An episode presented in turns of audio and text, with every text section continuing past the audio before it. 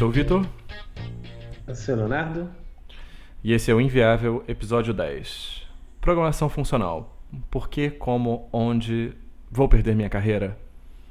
A gente vai falar hoje sobre um tema que está dominando os ciclos de notícias. Né? Se você vê sites especializados de programação, fica parecendo que programação funcional é uma super novidade que vai tomar o mundo de assalto e que vai provar de uma vez por todas que existe um jeito certo só de fazer software e a gente acabou de conhecê-lo. E vai tirar o leite das suas crianças aí. Vai tirar o leite das suas crianças. Especialmente se as crianças não souberem programação funcional. Se elas só souberem OO, elas, elas vão tentar tomar o leite e vão acabar molhando a camisa inteira. Vai ser muito triste. Ai, cara, caraca, é super foda. Bom, enfim. Cara, vou começar tipo Vamos lá, eu, eu, sou a pessoa das perguntas hoje, então. Então, tá legal. Eu vou começar disparando, assim. Primeiro, quando a gente está tá falando de programação funcional, a gente está falando de um outro paradigma, né? Considerado, comparando com a orientação objeto, né, e tal. Uhum. O que que, o que que, assim, pessoalmente, né? Porque também, eu sei que existem questões de eficiência, mas existem questões de, de design mesmo, né? De, o que, que para você te incomodou na orientação objeto, é, ou do jeito que, que era feito, que você programava normalmente, que te fez querer é, aprender uma coisa diferente? Ou isso foi uma coisa simplesmente assim, você viu é, material na sua programação funcional e você pensou, pô, isso pode ser legal, isso... e por curiosidade você foi aprendendo e você foi descobrindo ao longo do caminho as vantagens e as desvantagens do, do negócio? Eu acho que as duas coisas aconteceram meio em paralelo, assim. É, a, a, orientação objeto e a programação imperativa, é, no geral, elas têm deficiências é, na sua formação, assim, que dificultam, é isso a gente vai contrastar mais com, com a programação funcional daqui para frente, é, dificultam a, a capacidade da gente ter uma compreensão global do que um programa está fazendo. Né? Então, é, você não sabe exatamente o que seu software vai fazer. Não tem experiência mais comum do que você passar semanas trabalhando numa funcionalidade, colocar na mão de um tester ou colocar em produção e descobrir que havia milhares de casos que você desconhecia e que você vai ter que tratar. Né? E esses casos podem ser tanto falta de, de conhecimento, falta de requisitos, falta de, de informação, quanto pode ser a interação entre aquela funcionalidade e outras funcionalidades né, que você não, não imaginava que fossem causar cenários é, desconhecidos na sua aplicação. E no caso específico da OO, é, há uma, uma, grande quantidade de publicações que tentam determinar o que, que é boa programação orientada a objetos. E, na verdade, não existe nada conclusivo. Né? Você tem uma série de experiências, um, um compêndio de experiências é, que, que são traduzidas em algumas receitas de bolo, algumas é, dicas para estruturação de aplicação, mas que não te dão um caminho direto de A a B para ter essa capacidade de compreensão da sua aplicação. Né? É, muitas vezes você está falando de um jargão, de um vocabulário comum para resolução de problemas, o que é sim um grande avanço. Ah, acho que a OO criou muito isso com, com a questão dos design patterns, da, dos frameworks que aplicam esses design patterns. Então, a gente no nosso universo próximo tem a própria questão do Rails com MVC, né? Isso é um pattern que surgiu lá no Smalltalk e foi evoluindo. É, isso tudo é positivo, mas ah, eu sentia falta de um rigor matemático, científico. E, e, a programação funcional, à medida que eu fui conhecendo mais sobre ela, ela trouxe isso. Né? Então, ela passou a ser atraente justamente porque as deficiências que eu via no software que eu mesmo gerava, com algumas aplicações de programação funcional, em alguns contextos, a gente vai também explicitar mais isso, é, esses problemas sumiam. Né? Esses problemas sumiam ou eram mitigados, eram reduzidos a uma, a uma quantidade que eu conseguia gerenciar, que eu conseguia manter sob controle. Hum. E quando você começou a, a, a, estudar isso e tal, você teve algum você, você teve um impacto grande, assim? A curva de aprendizado, você acha que foi grande comparado a outras coisas que você estudou, assim? Ah, mais ou menos. Eu acho que eu tive uma, uma um, um, processo orgânico até certo ponto. É, quando eu comecei a programar em Ruby mais, com mais uh, afinco, eu, eu travei contato com algumas coisas que depois eu fui descobrir que eram que adivinham de ideias funcionais, como por exemplo você ter enumerable uh, map, reduce, essas coisas todas nascem no Lisp e em, em, outras linguagens, mas eu não tinha noção de que isso vinha desse histórico, né? E aí, é, quando eu comecei a aprender sobre esse histórico e comecei a aprender sobre o histórico do Ruby mesmo, de, de, de ter essa influência de Smalltalk, de Lisp, de onde vieram essas ideias, eu comecei a estudar os Lisps, né? Então, eu estudei um pouco de Common Lisp, estudei Scheme, né? Foi nessa época que eu comecei a usar Emacs.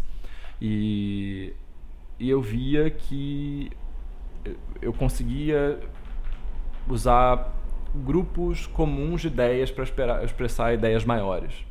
Né? Então, uma das promessas que a gente tem com orientação objeto é a possibilidade de você gerar coisas componíveis, né? você reutilizar código é, que é uma promessa que é realizada em poucos casos, justamente porque você não tem realmente uma, uma receita para essa componibilidade, né? Você tem que aprender a duras penas como fazer isso. E no Lisp eu via isso acontecer naturalmente, né? Você tinha esses operadores é, que, que funcionavam em listas, em sequências, como map, que transforma elementos de uma sequência em outra, reduce, que permite você fazer uma agregação de coisas dentro de uma sequência, né? E transformar uma estrutura uh, filter para você pegar uma quantidade específica de acordo com um predicado, né, um booleano que você satisfaça é, para você para você reduzir a lista, etc, etc. Então eu fui organicamente primeiro, depois deliberadamente com Lisp aprendendo isso, né? E aí eu fui aprendendo que também programação funcional não não não é uma coisa só, né? Não existe uma única definição de programação funcional que abarque o entendimento que todas as comunidades relacionadas à linguagem de, programação funcional entendam né, como, como parte da parte essencial do que é a, a prática. E, e aí, nesse momento que eu descobri que existiam essas diferentes definições e eu descobri as linguagens é, estáticas né, que, que descendem do ML, é, como Haskell, Standard ML, Camel, etc., aí sim Uh, eu olhei para frente e eu não tinha mais uma curvinha ascendente bonitinha. Eu tinha um paredão que eu tinha que escalar. Então, nesse, quando eu cheguei nesse estágio, aí sim eu, eu tive que galgar a, a, com mais esforço né, cada, cada patamar né, de aprendizagem. Hum. Quando você quando você estava estudando isso, você estudou assim mais é primariamente por livros, é, online? Porque acho que isso é uma pergunta bem, bem comum, né? Porque, uhum. é, ah, se a pessoa quer aprender um pouco mais de programação funcional, qual seriam... É, é óbvio que assim, a gente já falou disso em outros episódios, de que aprendizado é uma coisa muito pessoal, né? Então, uhum. para algumas pessoas funciona de uma forma, para outras pessoas funciona de outra e tal. Não existe, uhum. obviamente, nenhuma forma definitiva, né? De você uhum. aprender alguma coisa. Mas uhum. para ter como estudo de caso, como é que você é, começou, que, que, forma de, que mídia né, você usou para para estudar e um, uma outra coisa, quando você começou a, a, ter uma noção básica de como é, é, como utilizar as técnicas, né, pelo menos as, as básicas de, de funcional, você já você sentiu que isso é... Não, calma aí, vamos uma coisa de cada vez, isso é uma outra pergunta, né? Vamos falar da, da mídia primeiro. É, eu comecei com livros, na verdade. Né? Como eu comecei a estudar Lisp, eu vi referências que existiam, assim, que eram é, que eram tomadas como boas, né? Como de qualidade razoável. Como tem uma história muito longeva da linguagem, né? Começou no final dos anos 50 e nos anos 70, e por conta do, da, da, do primeiro grande uh, esforço para chegar a uma inteligência artificial, né, que foi a época que teve muito investimento, nos anos 70, 80. É, os LISPs eram muito importantes e então uh, havia um grupo de livros, uh, the, the, Little Schemer, The Seasoned Schemer, The, the Reasoned Schemer e o Structure and Interpretation of Computer Programs, Uh, foram dois livros que eu usei na época que uh, usavam Scheme para ensinar conceitos básicos que, que, são muito presentes na programação funcional, como recursão, como compo composição de funções, né? E isso me deu uma base legal assim para para desenvolver programas mesmo nas linguagens que eu usava, que na época eram primordialmente Ruby e C Sharp, é, para usá-las de uma maneira que me trouxesse os benefícios que essas técnicas trazem, né? de, de, de te dar uma capacidade de entendimento maior das suas soluções.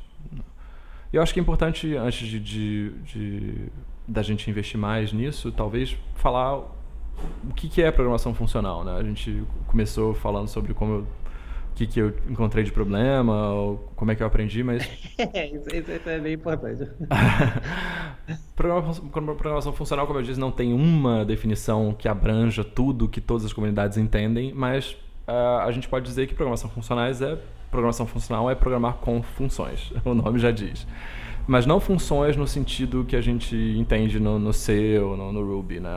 Um, um grupo de código, mas funções no sentido mais matemático é, que é um, um, um, conjunto de instruções, né, vamos falar computacionalmente, que mapeiam uma ou mais entradas para uma saída. Então, matematicamente, seria o domínio da função mapeado para o codomínio.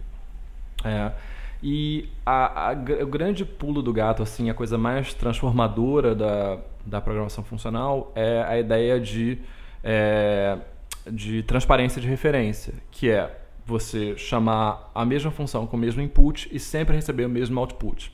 Então, se você tem uma função que some dois números 2 mais 2, você não pode fazer nada dentro dessa função que seja retornar 4. Né?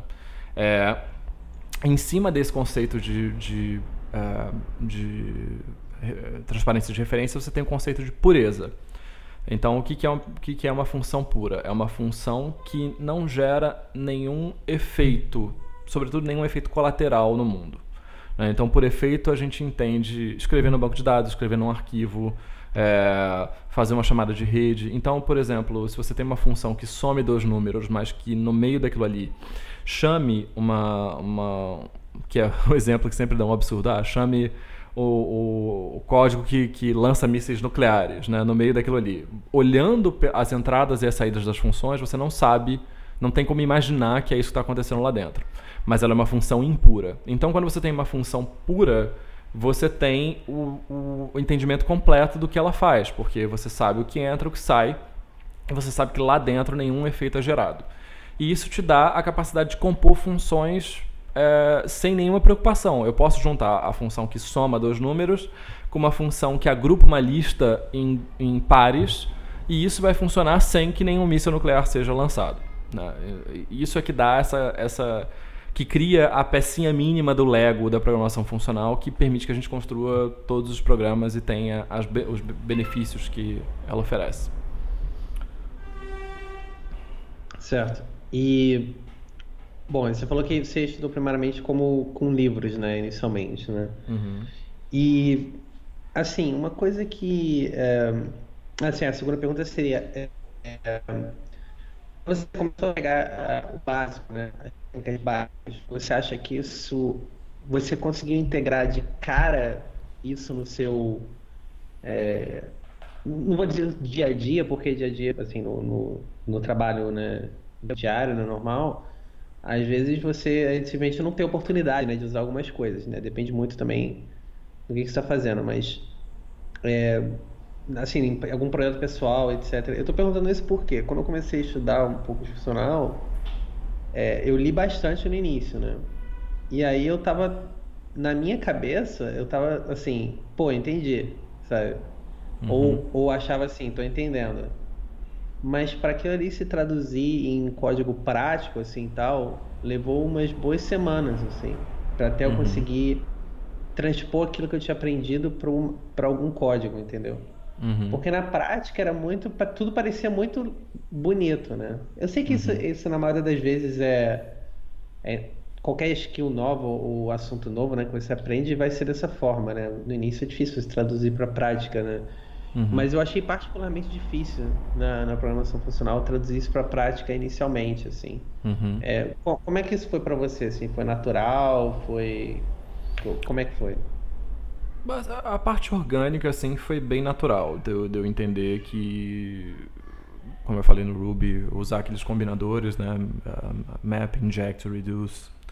É, é tudo, tudo isso eu passei, a partir do momento que eu aprendi que eles existiam, eu passei a aplicar o tempo todo e a procurar coisas similares em outras linguagens. Então, é, é, eu não tinha talvez o arcabouço ainda intelectual para saber que aquilo ali era parte de uma coisa maior, mas aquilo já começou a fazer parte do meu dia a dia.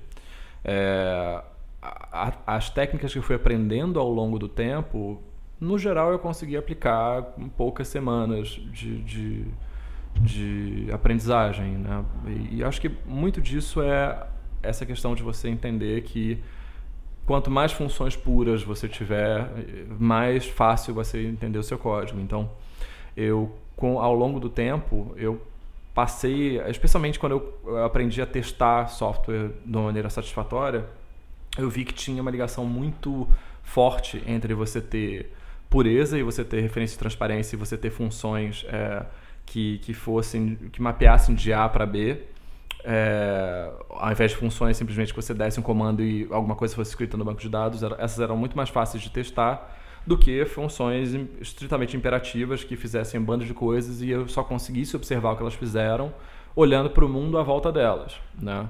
Então, a partir do momento que eu consegui estabelecer essa relação entre a aplicação dessas técnicas do funcional e esse benefício, eu, eu acho que eu passei a empregar isso mesmo em Ruby, mesmo em JavaScript, com muita assiduidade. Eu, na verdade, hoje em dia eu acho estranho programar do jeito inverso. Né? Quando eu pego um código que é muito imperativo, eu tendo a, a cobrir de teste e refatorar para um estilo mais funcional para que eu consiga abarcar todos os casos de uso, todos os casos de erro com mais facilidade. Né? E é, é, claro que tem técnicas que você vai aprendendo quando você vai para o lado mais estático do Haskell da vida, que você só consegue aplicar quando você tem uma linguagem que te dê suporte efetivamente. Né? Uh, por exemplo, uh, monads, monoids, uh, applicativos, você consegue usar em JavaScript, tem bibliotecas que fazem isso em JavaScript, mas é muito mais difícil você usar sem o, a muletinha gostosa dos tipos, né? Do, do compilador te dizendo, olha, isso está certo. É, e, às vezes até no caso do, do, dos monads no, no Haskell te dando um, um, uma ajuda sintática para você poder é, explicitar a sua lógica de maneira que pareça imperativa, mas que ele gere, gere código puro no final. É, eu, o, você mencionou é, é, essa diferença né, entre, por exemplo, o Haskell, que é uma linguagem né, é, puramente funcional. Né? Você pode explicar para quem não sabe qual a diferença seria da linguagem puramente funcional uma linguagem não, não pura? Por exemplo, do JavaScript para o Haskell, nesse, nesse, como exemplo?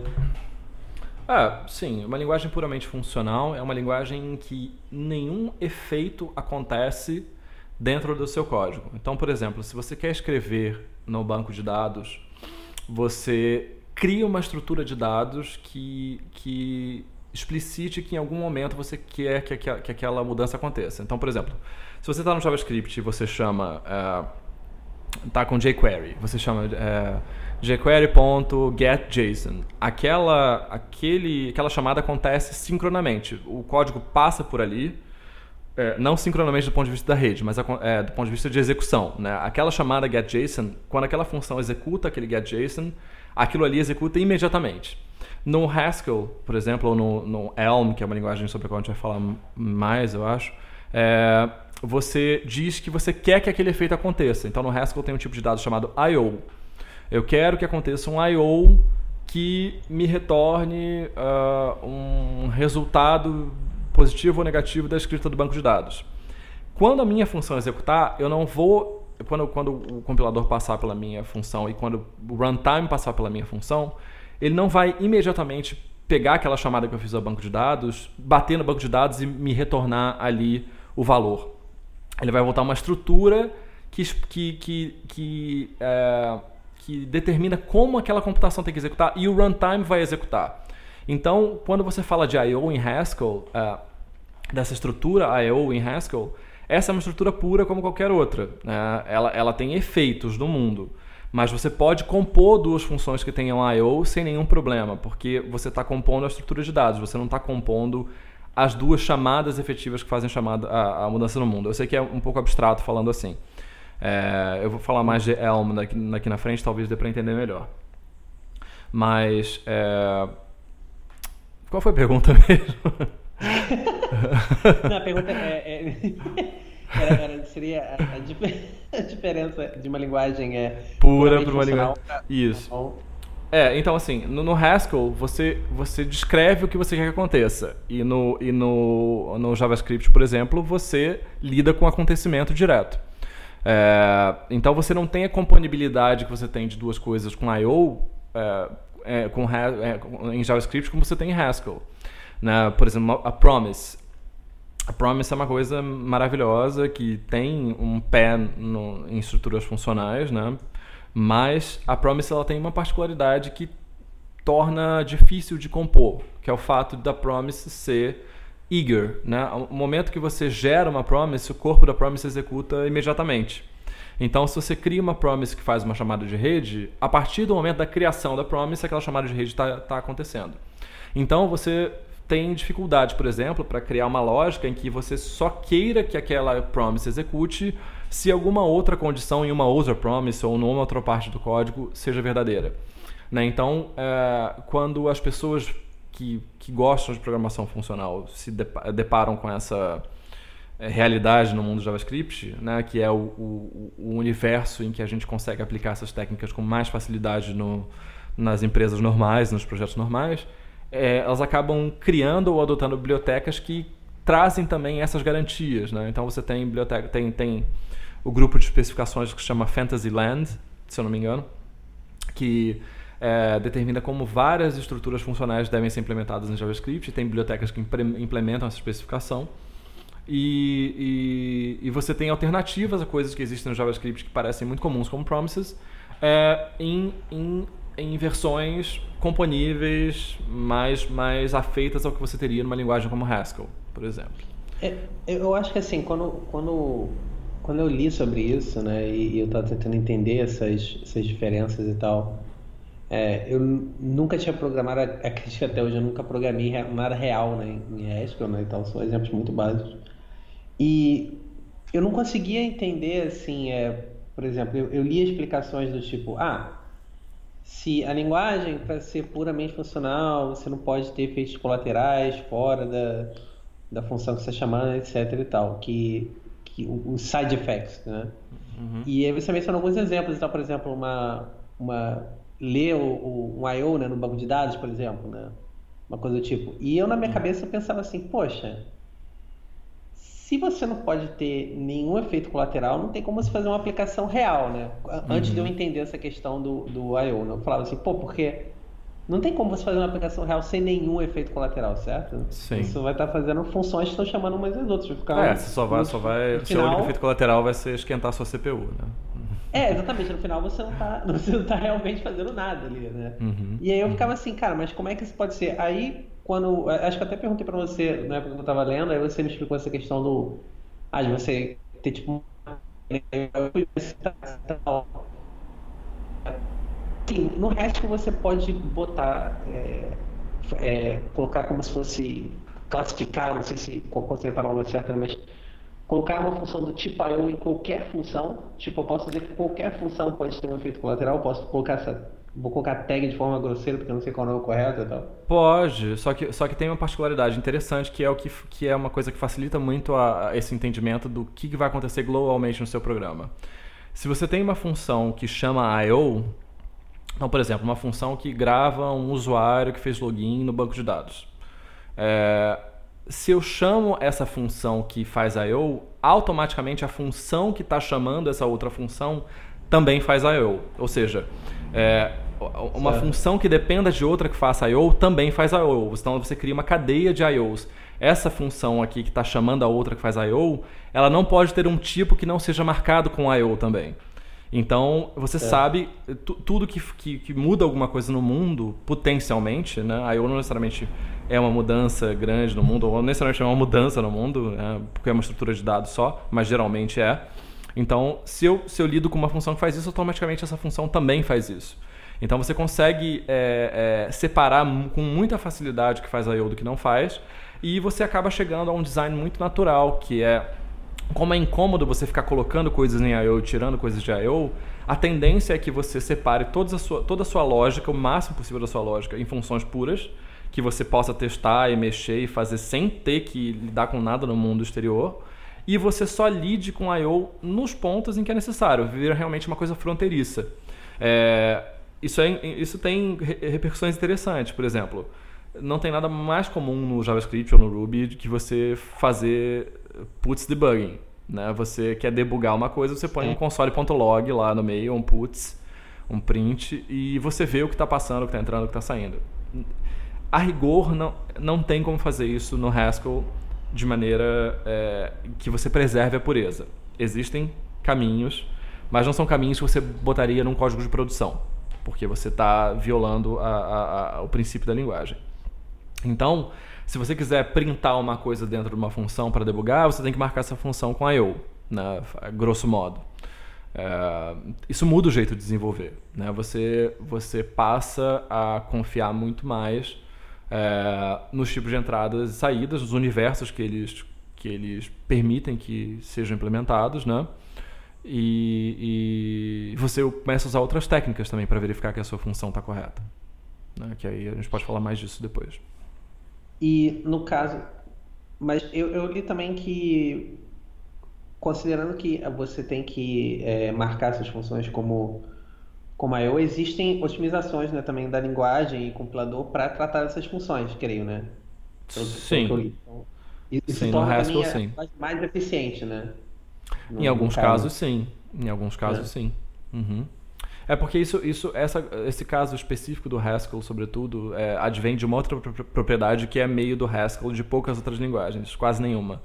Eu não sei se Miranda, que foi uma inspiração de Haskell, também era assim, mas Haskell é, é o que chamam de uma linguagem lazy, preguiçosa. É quando você escreve um, uma, um bloco de código, aí você passa por ele. Então, por exemplo, você atribui, é, você atribui x a, a, a soma de todos os números de uma lista. E você, se você passar por essa linha de código numa linguagem tradicional, x vai executar aquele, aquele, aquela agregação, né? aquela soma de todos os números da lista. E na linha seguinte, aqueles valores já vão estar em memória em, em, atribuídos àquela variável x. No Haskell, não. É, você tem ali um potencial de computação, que eles chamam de thunk é um código por executar. Se eu nunca mais fizer referência a X embaixo, eu nunca vou ter executado aquela agregação. Eu não pago aquele preço. É, isso, é uma, isso gera vantagens, porque eu, o, o, compilador pode simplesmente eliminar aquilo ali, não, eu nunca vou executar de fato. É só uma promessa de computação que eu nunca executo. E também tem, é, ele pode fundir duas coisas. Então ele vê que eu, na, na, na primeira linha eu faço a agregação e na segunda linha, sei lá, eu, eu gero uma lista nova a partir daquilo ali. Ao invés de ele fazer duas instruções, como ele não executou a primeira e depois a segunda, ele pode fundir as duas. Então ele pode fundir as duas e você fazer referência só ao valor dessa fusão embaixo. Né? Ele faz essa transformação por baixo para você. E isso cria, por exemplo, quando você está lidando com streams de coisa, cria várias eficiências, mas essa é uma particularidade do Haskell por causa dessa, dessa coisa preguiçosa, de, de laziness. É, não é toda linguagem funcional que tem isso. PureScript, por exemplo, que é uma linguagem para todos os efeitos quase idêntica a Haskell, não, não tem essa propriedade em particular. Hum. Certo. O... Você acha que uma coisa que as pessoas falam muito, né? As pessoas que começam a estudar um pouco de funcional e, e aprender um pouco mais sobre o assunto, as pessoas costumam dizer que ah, é, a programação funcional me fez é, ser um programador melhor, né? uhum. me fez melhorar a forma como eu programo e uhum. tal. É, você acha que isso, isso, é uma afirmação assim verdadeira mesmo, assim? Porque às vezes eu fico pensando que eu não sei se isso realmente tem um impacto prático. Eu acho que é só uma questão de que é, eu vou, vou, vou estruturar melhor o meu argumento. Eu acho que, por exemplo, quanto mais coisas você aprender, certo? Você vai ganhando perspectiva. Daí você vai entendendo melhor sobre decisões e outras coisas e tal. Mas você acha que, por exemplo, aprender a programação funcional realmente engrandece o cara como programador, mas mais do que ele aprender outros lados, outras coisas, outros assuntos de programação? Entendeu o que eu quis dizer? Eu, eu acho que o, a relação entre investimento e benefício é muito, é muito boa no caso de programação funcional. Porque eu acho que o que é mais transformador mesmo é você entender que existem funções que são puras e funções que não são puras. Funções são é, transparentes e funções não são transparentes. Quando você uhum. entende essa separação, você naturalmente começa a construir seu código de maneira que você visualize os pontos em que você, que você restringe melhor, os pontos em que você não é puro, você não é transparente. Então isso é um benefício claro. Como eu falei antes, quando eu aprendi essas coisas, eu, eu comecei a testar melhor código OO por conta disso. E isso leva a uma outra característica importante. A gente tem aquele princípio solid no OO, né? É, e o, o, S do Solid é Single Responsibility Principle. É, uma classe ela tem que ser, é, ela tem que ter uma responsabilidade só e se você quiser compor responsabilidade, fazer uma classe que tenha mais de uma responsabilidade, na verdade você vai compor as várias responsabilidades de outras classes. Isso é exatamente programação funcional. Uma função ela não pode fazer mais de uma coisa. É, o que quer que ela faça é uma coisa só.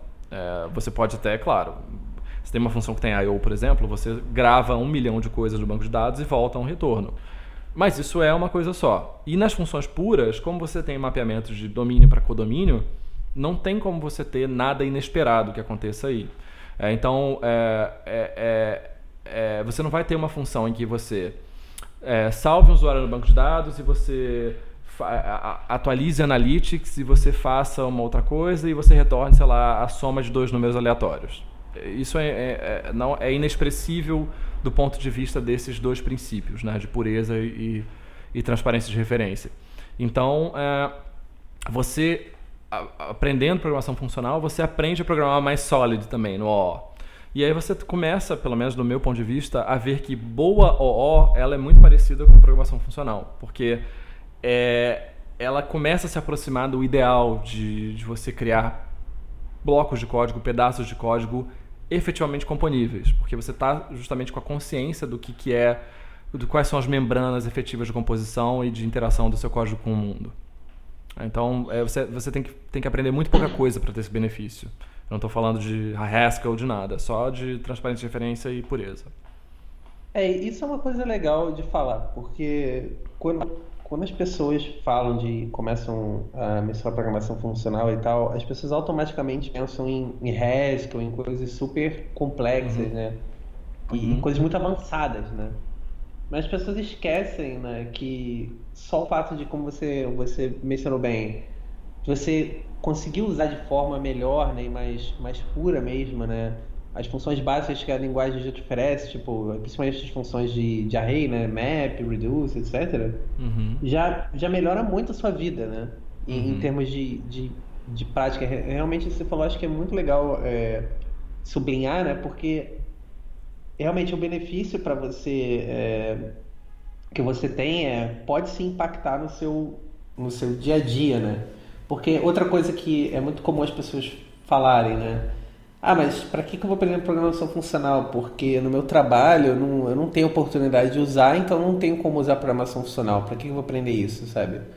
Aí, claro que assim, existem outros, outros aspectos do tipo é, engrandecimento né, profissional em geral. Né? Não é porque você não está usando seu trabalho que você não vai aprender, mas esse não é o foco. Mas eu acho que você pode sim usar no trabalho, né? Só que você vai usar é, outras práticas, né? A um, a um certo nível, né?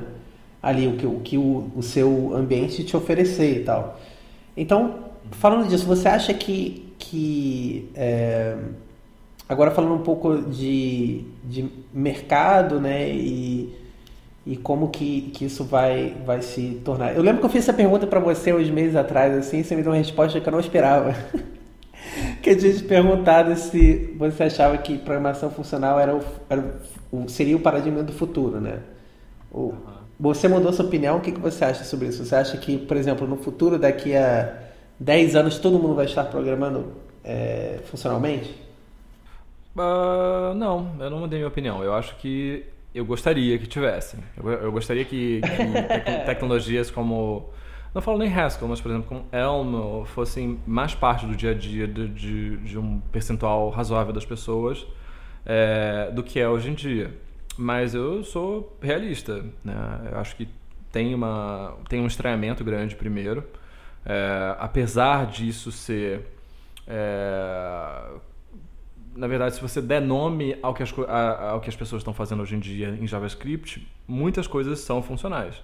Se você usa Redux com seu React, é, você tem dois conceitos funcionais juntos. O React nada mais é do que trocando em, em miúdos assim, né? E, e, e a versão 0.15 explicitou esse conceito, nada mais é do que um mapeamento de uma estrutura de dados para HTML. Então, o seu input é uma estrutura de dados e a sua saída é HTML. Então, você tem suas props lá, que tem as coisas necessárias para gerar o HTML e você tem HTML. É, no, no, React 0.15 você passou a ter os stateless components, né, que são efetivamente uma função que você atribui, uh, que, que você, na, na, qual você recebe as props e você retorna um, um nó do, do DOM virtual. É, e o Redux, também é, é, inspirado em coisas puramente funcionais. Você tem o reducer, que nada mais é do que uma transformação de uma estrutura de dados no tempo. Né? Você tem a versão antiga do estado, uma transformação do estado, que é a action, né? que tem um tipo de transformação que você vai executar, e você retorna uma versão nova do estado.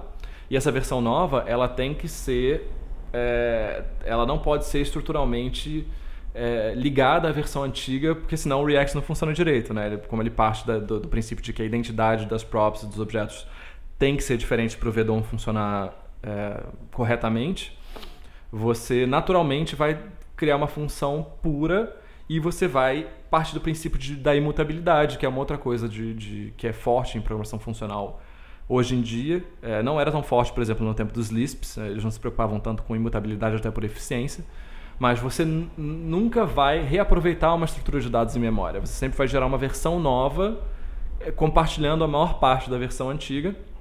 E com isso você vai ter benefícios interessantíssimos que o, que o Redux te dá, como, por exemplo, o Time Traveling Debugger. Se você está criando versões novas da estrutura de dados, eu posso voltar imediatamente para uma versão antiga que eu sei que eu não vou ter ruído por conta das alterações que aconteceram ao longo do tempo. É, então as pessoas estão fazendo programação funcional sabendo ou não. Elas estão lidando com conceitos às vezes avançados de programação funcional sabendo ou não. O Redux ele pode, pode ser ligado a um conceito chamado de, de free monad, né? a mônada livre. Uh, e a, a mônada gratuita, na verdade, acho que seria a melhor tradução.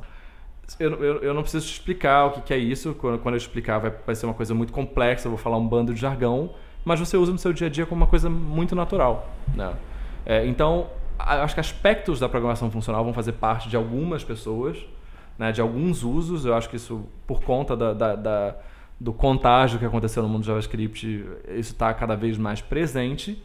Mas as pessoas não vão fazer isso com conhecimento de causa, com aprofundamento. Né? Não vão aprender teoria de categorias ou necessariamente adotar linguagens que sejam mais, uh, mais afeitas a esse estilo de programação. Eu acho que o JavaScript vai continuar sendo a, a rainha do, do pedaço, mesmo com o WebAssembly da vida. Então, teremos mais 10 anos de, de pequenos passos funcionais e não mais do que isso. É, isso é interessante. Bom, já me abriu um mega parênteses aqui sobre o WebAssembly na cabeça, mas vamos conter. Uhum. E eu acho que que você falou é, é muito, muito legal e é exatamente como eu penso também.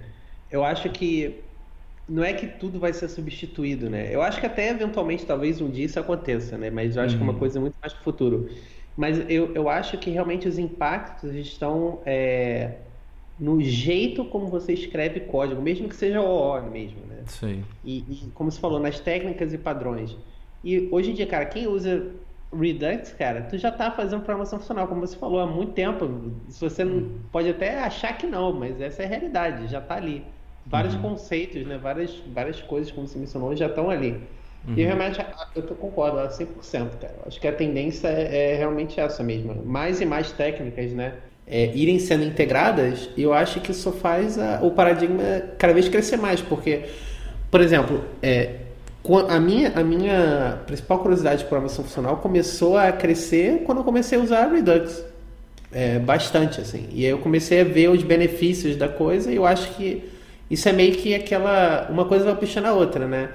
Cada vez uhum. mais você tem pessoas que vão utilizando essas, essas libraries, frameworks, seja é, com essas pequenas técnicas, né, e esses pequenos truques de funcional, e as pessoas uhum. vão começando a entender o benefício, elas, ah, legal, isso aqui dá para fazer isso, isso é realmente muito bacana, eu tenho esse, posso fazer esse recurso e usar dessa forma, e vai despertando mais curiosidade, e essas pessoas vão criando mais coisas levadas e por aí vai, né. Sim, é, eu, eu, acho, eu que... acho, que... conhecer, quanto mais técnicas você conhecer, eu acho que vantagens você vai ter em relação a, a outras pessoas Sim. da área. Uma, uma, outra coisa assim, é, eu passei falando agora de um, um caso que aconteceu comigo hoje, na verdade. É, eu, hoje eu estava fazendo uma, uma feature lá para um, uma app e tal, uma web app, e aí eu, eu passei por um, um, um código que eu tinha escrito há, sei lá, dois, é, sei lá, dois, três meses atrás, talvez mais, né? E aí eu tava é, trabalhando com um colega lá e, e, o cara veio me perguntar, pedindo para eu explicar o código porque ele não tinha entendido nada. Né?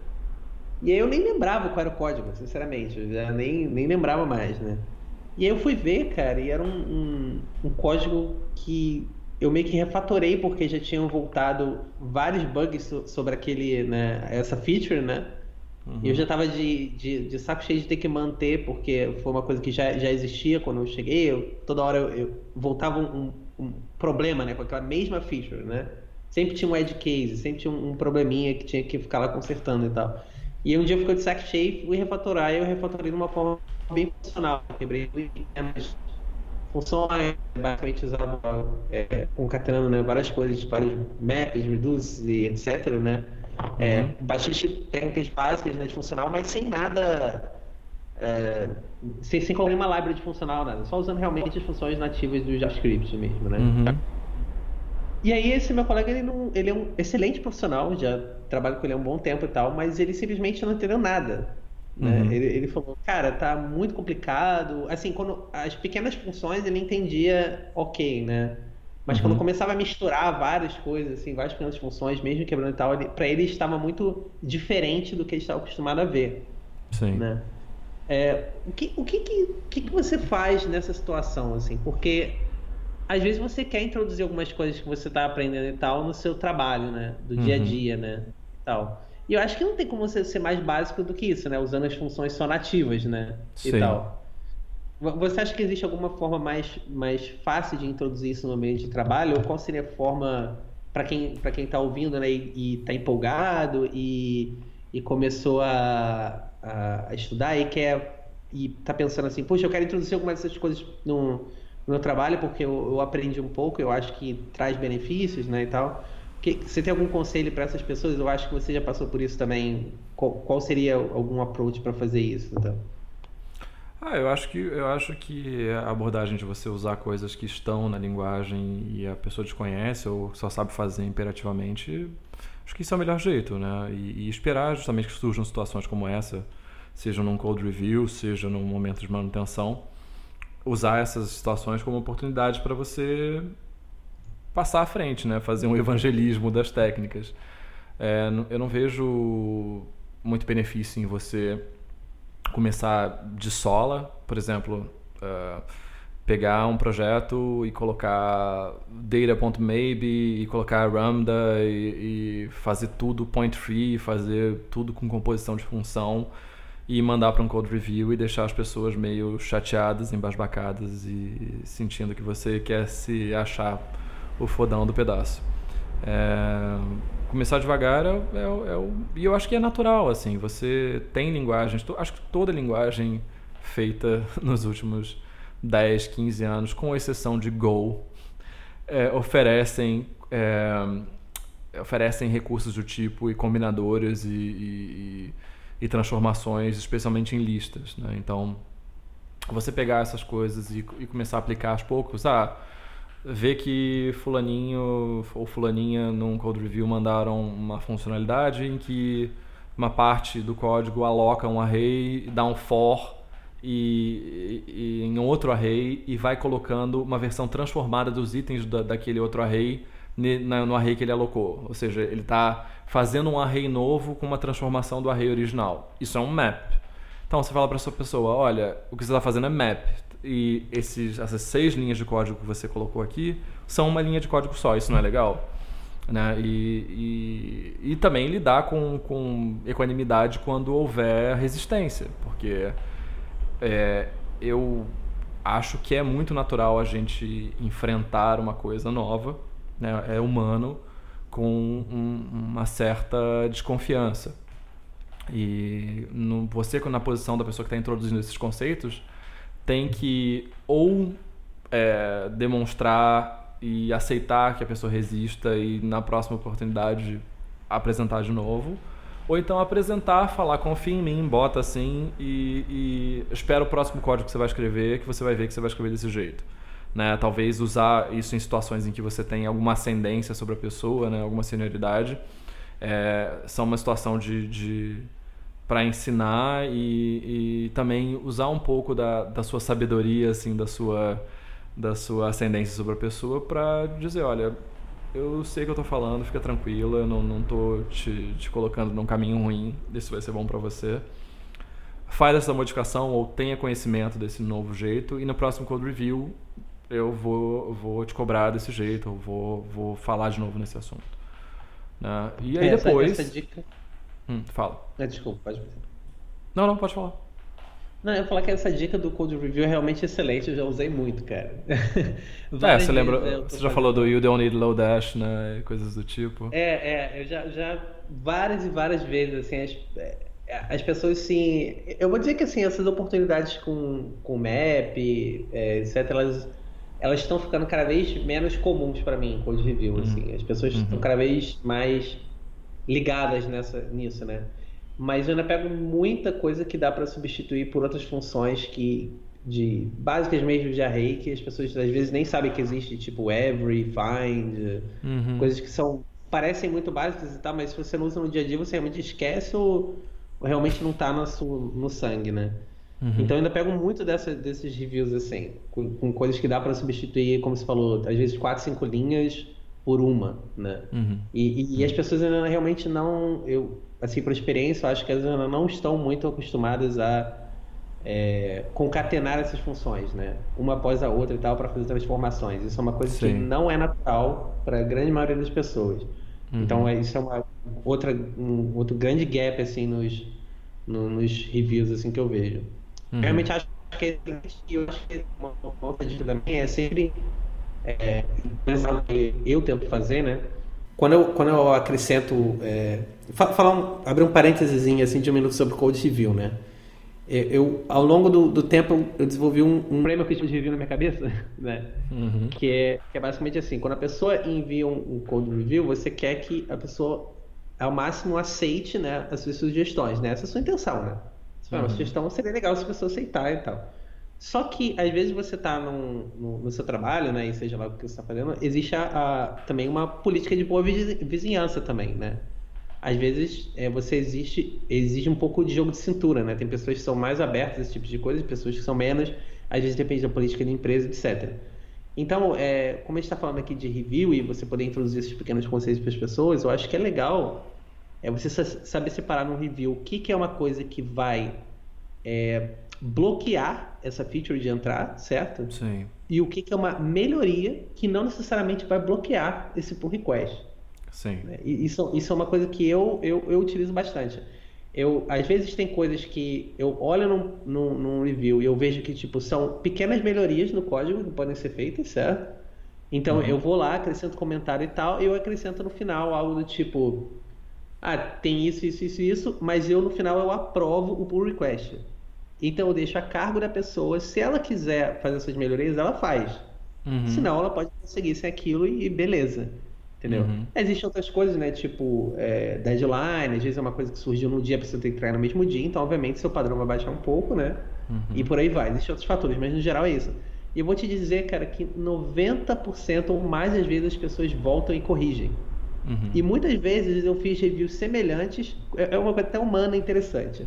Muitas vezes eu fiz reviews semelhantes, às vezes com as mesmas pessoas, e, e tratando e gerou uma série de discussões em cima daquilo, sabe? Uhum. E muitas vezes você só apresentar como uma melhoria, sendo uma coisa. A gente não olha só, isso aqui não, não tá ruim, tá ok, mas saber se colocar de uma forma mais, né, às vezes mais light, né? Uhum. Eu, eu, acho que para mim foi um, grande sucesso, assim, a, a, a, longo prazo, assim, eu tenho visto nos reviews, assim. Então, só entender também que, tipo, não é porque a pessoa fez de uma forma, não sei o que, ah, se, quase sempre vai ter uma forma melhor, né, de você fazer, né? Uhum. entender que às vezes não é uma coisa errada. Ah, a pessoa está fazendo tudo o O básico e tal. Não, isso aqui está errado, eu posso mudar, eu posso reformular. Não, não é errado. Existem uhum. formas de você melhorar, mas não é que seja errado, né? Só para entender, para ninguém também ser muito radical também, sim, ou tentar sim. evangelizar, né? Essas coisas e tal. É, e num, num contexto multiparadigma como JavaScript, você tem que aceitar as duas possibilidades, né? Não é, não é uma base de código funcional, então... É, é verdade, é verdade. E... É, deixa eu ver, tinha mais uma última pergunta. Não, acho que não. E, e, você tem mais uma colocação para fazer em relação a. Não, eu queria, eu queria saber, aproveitar que você tá, tá, nessa há menos tempo, assim, você falou que teve algumas dificuldades, por exemplo, para aplicar na prática, aplicar no código aquelas coisas que você vinha lendo. Né? É, você lembra de alguma Sim. coisa em específico? O que, o que, que foi difícil? Não, eu acho que assim, essa parte inicial né, de, de, de pureza, quebrar funções pequenas, utilizar map, etc., e essas funções é, de array, concatenar as funções, isso para mim foi bem natural. Uhum. Né, vindo de um background de JavaScript, isso foi muito, muito tranquilo para mim. Né? Uhum. Agora, é, algumas coisas para mim foram bem, bem confusas no início, assim, principalmente essa parte. Eu acho que a parte conceitual, né? Foi, foi bastante confuso e tal. E eu acho que as coisas só realmente clarearam um pouco, assim, quando eu, eu baixei aquela biblioteca de JavaScript, o, o Ramda, né? Uhum. E, e, refatorei um projeto que eu tinha, né? Um, um antigo, que estava feito com OO e tal, e, e eu refatorei para funcional. Aí que eu entendi e, e foi apresentado né, ao, ao, ao Point Free, etc e tal. Uhum. E aí o, o Aí realmente, assim, o caminho se abriu muito e tal. Principalmente o point free, tipo, o código fica muito, muito mais elegante e tal. Não sei se a gente vai, vai entrar nisso, né? Mas é, uhum. talvez fique, fique muito, né? Pra um... mas, Eu acho é, que sim. É, mas você vai aprendendo coisas quando deixa o código muito, muito mais elegante. E assim, não é que meu código não funcionava antes. Até, assim, uhum. até funcionava. E, e, e, você até acha que você está entendendo início, mas aí você vai revisando, aí você vai aprendendo mais, você vai voltando para aquele código e você vai ver que não, você não tinha entendido, sabe? Uhum. Então, eu acho que, que, por exemplo, essa ideia de. Porque o Lambda, por exemplo, tem uma. Tem praticamente uma função para cada coisa que tu, tu, pode imaginar, né? Uhum. Tem função para somar matemática, tem função para não sei o quê, porque eu acho que essa dificuldade se deve ao fato de que eu comecei com o JavaScript, né? Talvez. Para algumas coisas é bom, para algumas coisas é ruim, né? Como a gente falou. Uhum. Então, como eu comecei no JavaScript, eu tinha que, na verdade, várias, eu tinha que usar todas as funções do Lambda porque a maioria das funções do JavaScript não era adequada, né, uhum. né, para você é, fazer essa cadeia, né, de, de, uhum. de instruções e, e, concatenações e tal. Então, eu uhum. tive que ficar meio que todas, é, é, eu não sei se falando besteira, mas é que nem todas as funções eram curable, né? Então, Isso, você, é eu, eu, tinha que ficar pegando todas as funções do Lambda e colocando. E era uma, e era uma library enorme, sabe? Uhum, e eu tive que ficar meio que. Eu, eu, tive que meio que reaprender todas as, as funções e, e as operações e, e, técnicas básicas que eu já sabia da linguagem, só que dessa nova forma, né? Isso é que para mim foi a maior curva, assim. É, porque tem dois conceitos que, como o Lambda é muito inspirado por, por Haskell e, e a vivência de Haskell é essa, é, tem dois conceitos importantes que são uh, currying, você transformar todas as funções em funções que recebem um argumento só. Então, por exemplo, você tem uma função que some dois números, ela pode ser transformada em duas funções. Uma que recebe o primeiro número e uma que recebe o segundo número e soma o primeiro com o segundo. É, ao invés de ter uma função só que volte as duas. Então, é, por exemplo, add to, né, somar dois recebe A e B, eu posso ter uma função que é somar 2 é, recebe A, retorna uma função que recebe B e captura o valor de A, que é uma outra, outra propriedade que é closure, que vai ficando muito conceitualmente muito carregado, né? Mas você segura uma referência para aquela propriedade original e retorna uma função nova, que quando for chamada, vai, vai injetar o valor de B e somar A e B. E isso envolve essa, essa coisa de você transformar em funções de, em, em funções de múltiplos argumentos em função que recebe um, um argumento por vez. E envolve a, um outro conceito que é importante, que é o, o, o conceito de funções de primeira ordem. Numa linguagem funcional que seja de fato ergonômica, você pode tanto passar funções como valores, como pode receber funções, como é, pode gerar funções como valores. Então, por exemplo, se eu, se eu tenho essa função somar 2 em que eu recebo A, eu tenho que retornar uma nova função que receba, que receba B, que capture o valor de A. É, é, é muito natural quando você está fazendo programação funcional você criar a função à torta e à direito. E a gente começa a criar essa intuição justamente com, com aquela aplicação básica. Eu pego map, map recebe uma função. O que, que é que eu estou fazendo? Eu estou usando uma função de primeira ordem, que é map, que recebe uma função e usa aquela função para um propósito qualquer e me dá o resultado final. É, e a, a, outra questão do Lambda é a aplicação parcial. Se você tem uma função que recebe dois valores e ela vai retornar um, eu passo o primeiro, ela retorna uma outra função, ela está parcialmente aplicada ao primeiro valor. Ou seja, se eu vou somar 2 e 3, passo 2, eu tenho uma função que tem 2 esperando 3. Então ela está parcialmente aplicada a 2. Todas as funções no Lambda e no Haskell são assim. Né? Você pode pegar essa função que já está curried, né? que já está separada em função de um argumento só. No Haskell todas são assim, não tem nenhum mecanismo especial. E você ir aplicando parcialmente. É, isso, isso é uma ferramenta poderosíssima quando você domina. É muito legal. É, eu acho que, que para mim, é, como eu falei, isso foi, o maior problema foi esse mesmo, se adaptar a essas funções novas, né? E, e, meio que repreender algumas coisas que eu achei que, tipo, ah, já tava, ah, isso vai ser tranquilo e tal, e não, uhum. tipo, meio que rever mesmo. Uhum. Mas, no geral, eu acho que é, é, é, é engrandecedor, cara. Até, até se o pouco que você se aprofunda no início, você já consegue ter um grande ganho, assim, é, de, como, como programar e tal. E, Sim. E é um assunto que é do interesse de todo mundo hoje em dia, até mesmo quem é, é meio cético com programação funcional. Eu sei que existe essa curiosidade no né, interior do tipo, ah, o que será que tem de bom? Por que, que as pessoas, tantas pessoas falam nisso, né, e tal. Uhum. Acho que, cara, é, vale muito a pena estudar, assim, é, mesmo que seja até um certo nível, né, para você entender algumas coisas e tal, aí cada pessoa é cada pessoa, mas é, eu acho que realmente vale e melhora muito você como profissional mesmo. Uhum. É, se eu posso dar uma sugestão assim para você ter um contato com duas coisas muito boas ao mesmo tempo, é, aprenda Elm.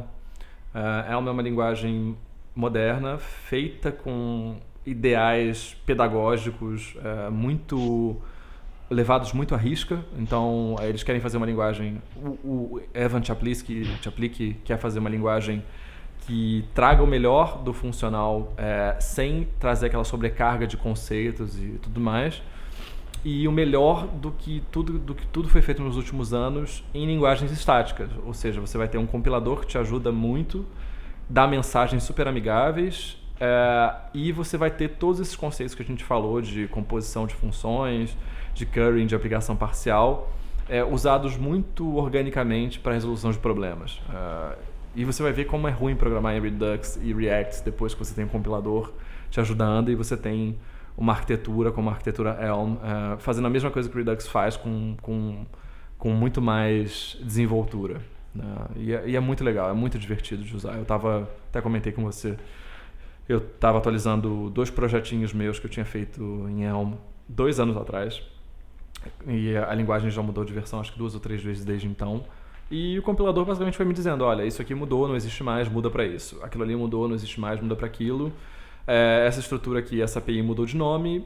Passei 20 minutos fazendo isso, minha aplicação estava funcionando de novo. Né?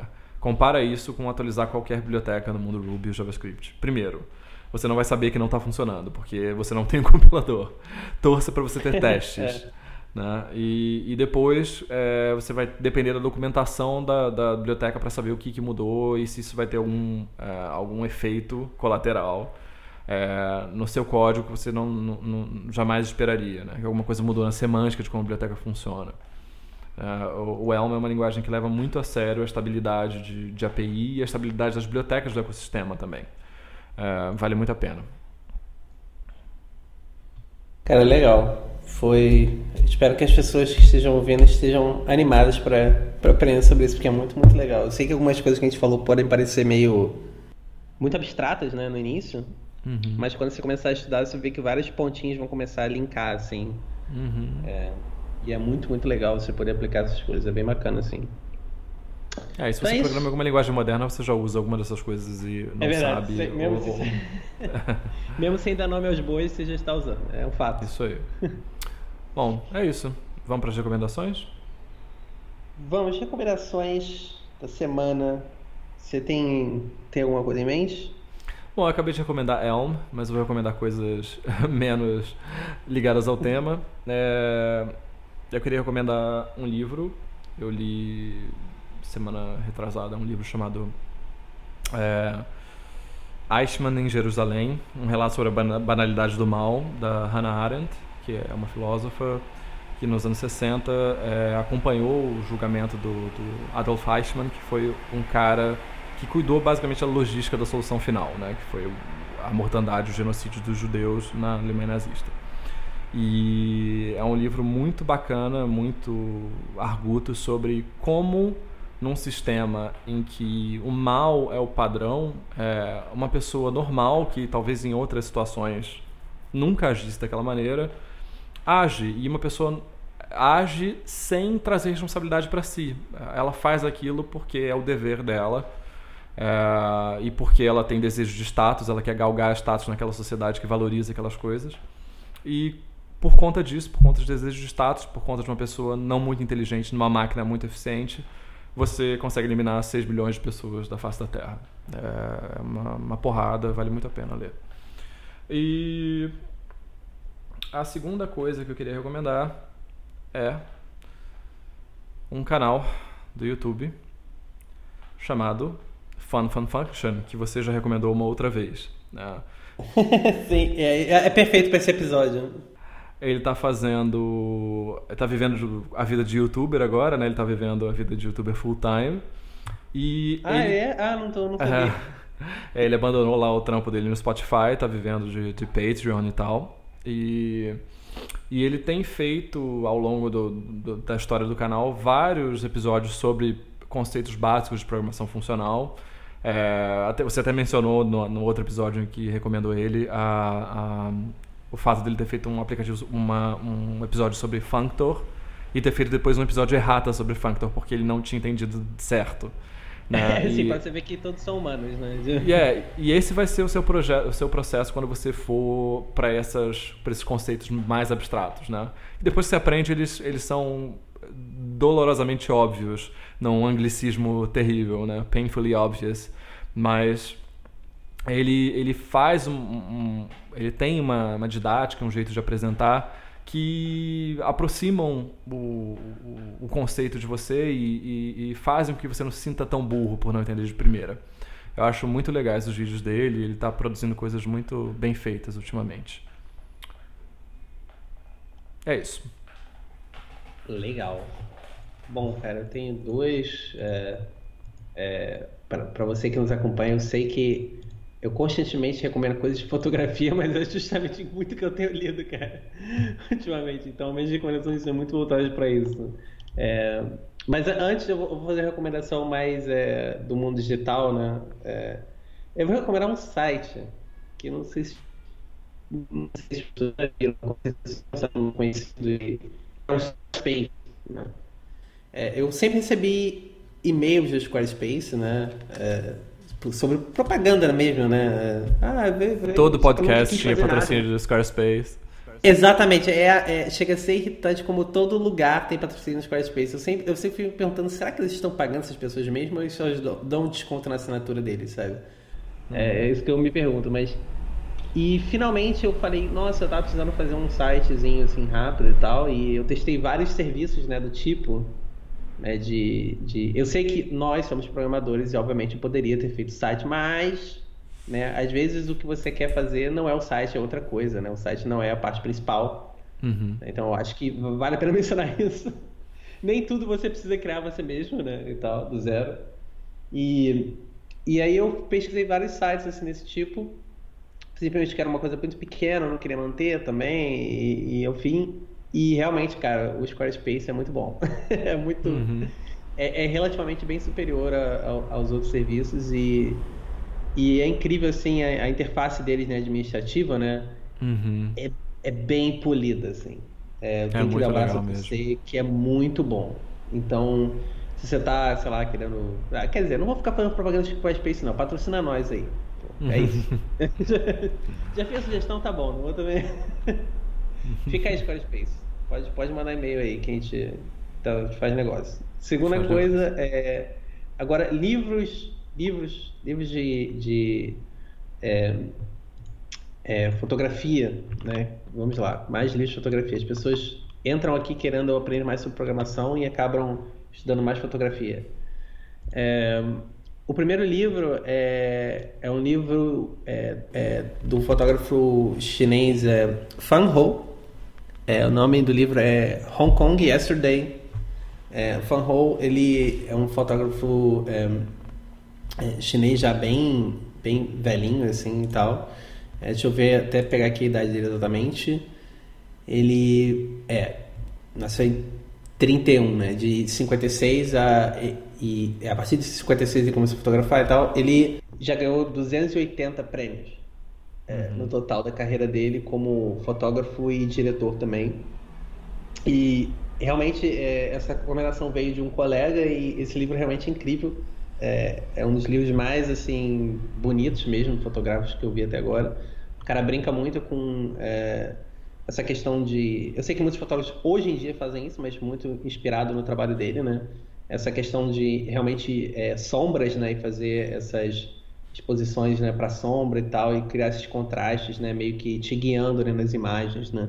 Sobre uhum. o que você tem que olhar e tal, em perspectiva. Eu sei que hoje em dia parece uma coisa muito básica e tal, mas ele foi um dos percursores né, dessas, desse tipo de composição.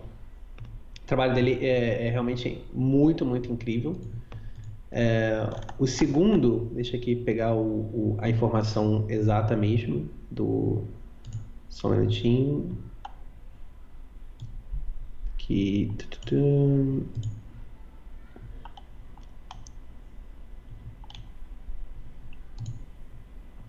Ok, e o segundo livro é o do é, Soul Lighter, é, chamado Retrospective.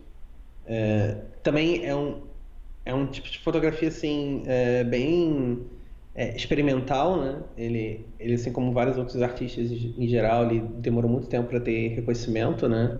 Uhum. É, do trabalho dele e o quão genial era o, era o trabalho dele. Acho que talvez por, ser muito né, à, à, frente da época, né? É até um pouco, vou nem entrar muito detalhe, porque eu acho que nem esse né, o tema principal do podcast, mas enfim, dá um Google aí, Soullighter, uh, e você vai, vai ver o trabalho do cara, uh, vai estar o, os nomes né, na, na, descrição do podcast. Às vezes você não precisa nem comprar o livro, às vezes você tá coloca no Google o nome do cara, coloca você vai ver algumas imagens, algumas fotos, é legal, às vezes você vai, vai se expor a uma coisa diferente e tal, e vai ser bacana e tal. É, bom, só isso aí, é isso aí. Pô, ótimas recomendações. Então, você que está escutando, a gente sempre tem show notes dos episódios com os links das recomendações e links de coisas que são mencionadas no, ao longo da conversa. E semana que vem a gente se vê, a gente se ouve. Até mais.